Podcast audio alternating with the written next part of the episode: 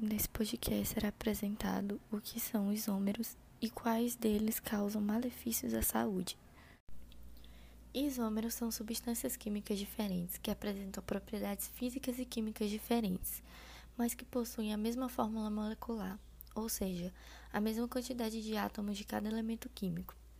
Isômeros podem ser divididos em isômeros planos, que são divididos em isômeros planos de função, que são isômeros que pertencem a diferentes funções químicas, isômeros planos de posição, que são isômeros de mesma função química e mesma classificação para a cadeia carbônica, mas que apresentam grupos funcionais diferentes, ligações químicas diferentes e radicais substituintes diferentes. A gente tem os isômeros de cadeia, que são isômeros que apresentam a mesma função química, porém possuem diferentes tipos de classificação para suas cadeias. A gente tem isômeros planos de metameria ou compensação, que são isômeros que apresentam a mesma função química, cadeias abertas e obrigatoriamente heterogêneas.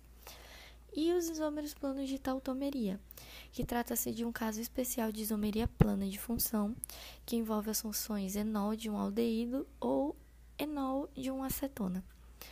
A gente tem os isômeros espaciais, que são divididos em isômeros espaciais geométricos, que são moléculas de substância de mesma fórmula molecular, apresentam posicionamento dos ligantes dos carbonos em planos diferentes do espaço.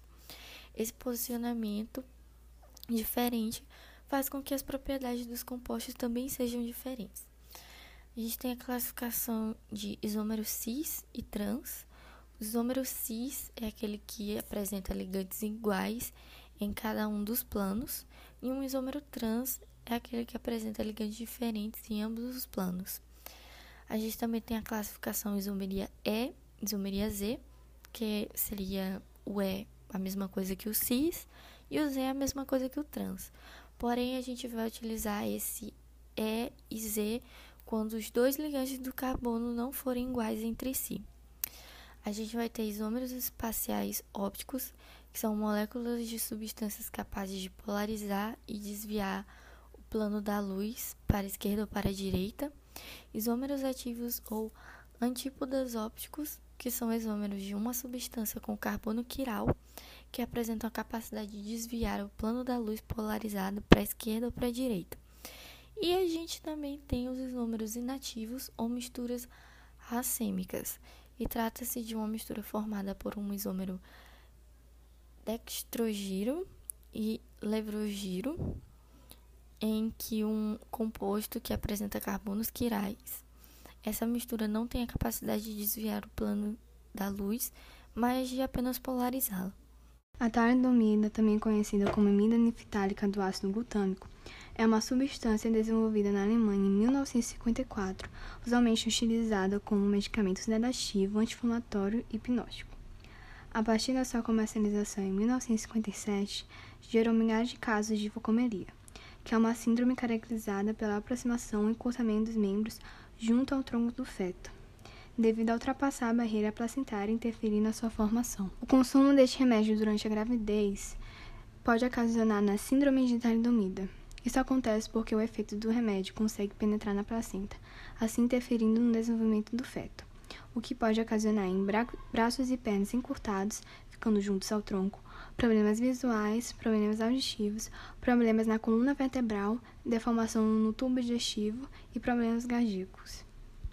Por seu uso gerar graves consequências em quem consome, a talidomida atualmente não é mais usada como sedativo ou para tratar a ansiedade. Hoje seu uso é restrito para o tratamento da lepra, HIV, nele ele reduz alguns sintomas da doença, como febre e fraqueza, e a lúpus, e nele ele diminui a inflamação. O uso em mulheres foi proibido desde 1994 pelo governo federal em mulheres em idade fértil, visto que o medicamento inibe o efeito dos anticoncepcionais.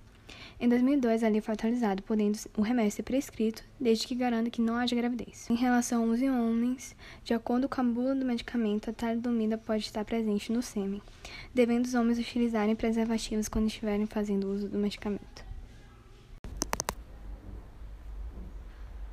Os ácidos graxos possuem uma cadeia carbônica geralmente não ramificada e uma única carboxila, que confere a maioria dos lipídios a sua natureza oleosa e gordurosa, solúvel em água. Os ácidos graxos saturados, AGS, não possuem ligações duplas e são sólidos à temperatura ambiente. Aumentam os níveis de colesterol, reduzindo a atividade do receptor hepático LDL e diminuindo a clareança dessa lipoproteína. Dentre os ácidos graxos que apresentam esse efeito, incluem-se o láurico, encontrado no óleo de coco, mirístico, encontrado em gorduras de animais, também no óleo de coco, no leite e em seus derivados, e o palmítico, encontrado na gordura animal e no óleo de dendê. Os ácidos graxos trans contêm pelo menos uma ligação na configuração trans. A dupla ligação dos ácidos graxos pode, pode existir tanto na configuração cis quanto na trans. Quando os átomos do hidrogênio estão em lados opostos da dupla ligação, a configuração é chamada de trans. Já quando estão dos dois mesmo lado da dupla, a ligação é chamada de cis. As principais fontes desses ácidos graxos são os óleos, de, são os óleos e as gorduras hidrogenadas, principalmente as margarinas, que se caracterizam por gorduras industriais utilizadas na composição de alimentos como sorvetes, cookies, chocolates, pães, cremes, sobremesas, sobremesas aeradas, óleos para fritura industrial e molhos para salada como maionese.